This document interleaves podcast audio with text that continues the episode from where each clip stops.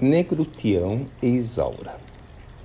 Essa negra velha está muito contente de dar uma palavra para a filharada do coração desta negra velha. Vim hoje contar uma historinha do tempo da Fazenda Grande. A negra velha já falou outras vezes que nesta fazenda de amor os escravos eram bem tratados. Quando um escravo formava uma família, ele tinha uma casinha para ele e sua família.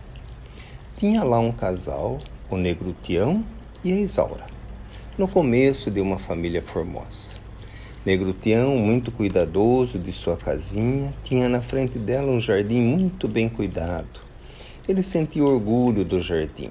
Sempre que ele queria presentear alguém, era com flores do jardim que ele dava com muita alegria, tanto para ele como para quem recebia.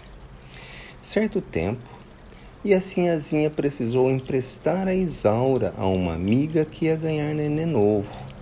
Isaura só ia por um tempo ajudar aquela outra sinhazinha, mas o negro Tião não aceitou muito bem aquela separação. Embora a sinhazinha tenha explicado que era um tempo curto, aquela tristeza do negro Tião se refletiu na plantação olhos vistos. Enquanto aquele coração não se alegrou de novo, a sua plantação pareceu sentir também. Então, filhos, Isaura voltou, e tudo voltou a sorrir, a florir e se alegrar. Essa negra velha está contando essa historinha para que todos os filhos possam prestar atenção no seu jardim do coração.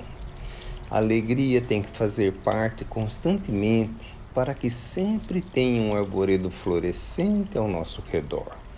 A alegria do coração contagia tudo à nossa volta, contagia todos aqueles que convivem ao nosso lado, pois eles sentem a alegria do nosso coração, assim como nós sentimos a alegria daqueles que vivem ao nosso lado. Mãe Joana